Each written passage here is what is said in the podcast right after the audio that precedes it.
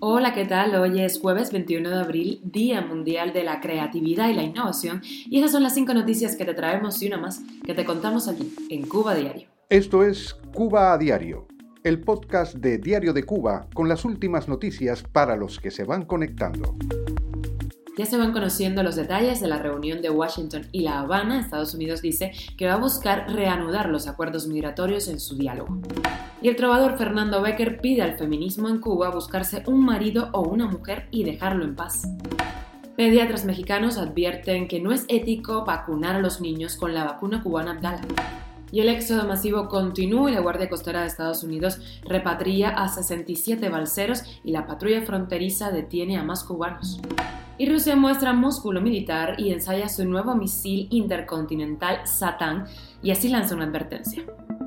Esto es Cuba a Diario, el podcast noticioso de Diario de Cuba.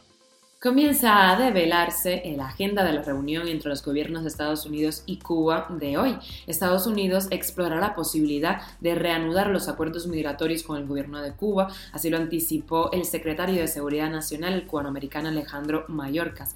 Según Mayorkas, durante años Estados Unidos y Cuba tuvieron acuerdos migratorios que acabaron siendo descontinuados y este nuevo diálogo espera reactivarlos para que los migrantes no tengan que emprender un viaje peligroso el mar. El régimen cubano sigue lo mismo con lo mismo y el martes, este martes pasado, acusó a Estados Unidos de provocar un éxodo masivo en el país. Y el trovador cubano Fernando Becker, acusado públicamente por cinco mujeres de abuso sexual, posteó en Facebook las palabras que menos le convienen a alguien en su posición.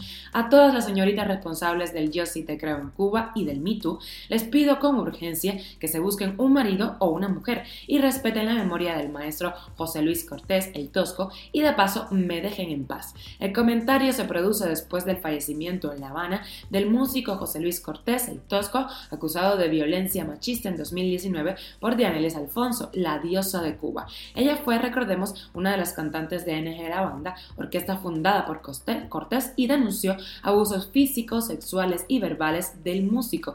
Esta fue la semilla del movimiento Yo sí te creo. Cuba a diario. Y viajamos a México porque el gremio de pediatras de ese país advirtió que la inminente vacunación vacunación de los niños de 5 años en adelante con la vacuna cubana Abdala y la china Sinovac no es recomendable, dado que ninguna de las dos ha sido aprobada por la Organización Mundial de la Salud. Según expertos que hablaron con el diario mexicano Excelsior, ellos solo recomiendan para esos fines la aplicación de Pfizer BioNTech. El diario mexicano advirtió que las autoridades cubanas publicaron en el medio especializado de Lancet los resultados del estudio de la fase 1 y 2 de los ensayos clínicos de Abdala en adultos, pero no los de la fase 3. Asimismo, no existen artículos especializados sobre el uso de este fármaco en niños. A pesar de ello, Cuba, Venezuela y Vietnam han utilizado la Abdala en sus menores y 67 cubanos fueron repatriados a Cuba el pasado lunes luego de cinco intercepciones de balseros frente a los callos de la Florida, eso lo informó la Guardia Costera de Estados Unidos en un comunicado.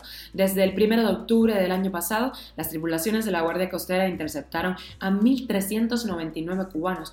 Por otra parte, el lunes, agentes de la estación de la patrulla fronteriza de la ciudad de Río Grande encontraron dos grandes grupos con un total de 468 migrantes que son principalmente de Cuba y Perú. Cuba diario. Y viajamos a Ucrania, no son buenas noticias. Moscú entregó ayer sus exigencias por escrita a Ucrania para poner fin a la guerra. Putin ha pedido lo de siempre, neutralidad, desmilitarización de Ucrania, incorporar a Crimea a su territorio y la independencia de la región del Donbass. Precisamente allí Moscú dio un nuevo ultimátum a la ciudad de Kiev, a la capital, que sigue sin rendirse. Rusia lo que se informó fue la caída de la ciudad ucraniana de Mariupol. Y por si la tensión fuera poca, ayer eh, Putin probó su nuevo misil balístico intercontinental que podría impactar tanto en Estados Unidos como en cualquier capital europea. Putin dijo tras el lanzamiento: Hará que se lo piensen dos veces quienes amenazan a nuestro país con su retórica desenfrenada y agresiva. Todo muy tranquilizador. Y llegamos a las noticias extras. Wimbledon prohíbe la participación de los cenistas rusos y bielorrusos y deja fuera al ruso Medvedev, número 2 del mundo. Y las autoridades de Nuevo México han sancionado a los productores de la película en la que Alec Baldwin mató por accidente a la directora de fotografía Alina Hutchins por haber incurrido en un fallo grave y deliberado de la seguridad de las armas. Esto es Cuba a Diario, el podcast noticioso de Diario de Cuba, dirigido por Wendy Lascano y producido por Raiza Fernández. Bueno, muchas gracias por estar del otro lado en las buenas y no tan buenas. Nos escuchamos mañana. Recuerda que estamos contigo de lunes a viernes y nos puedes encontrar en Telegram, Spotify, SoundCloud con VPN, Apple Podcast y Google Podcast y también síguenos en nuestras redes Yo soy Wendy Lascano. Nos escuchamos mañana.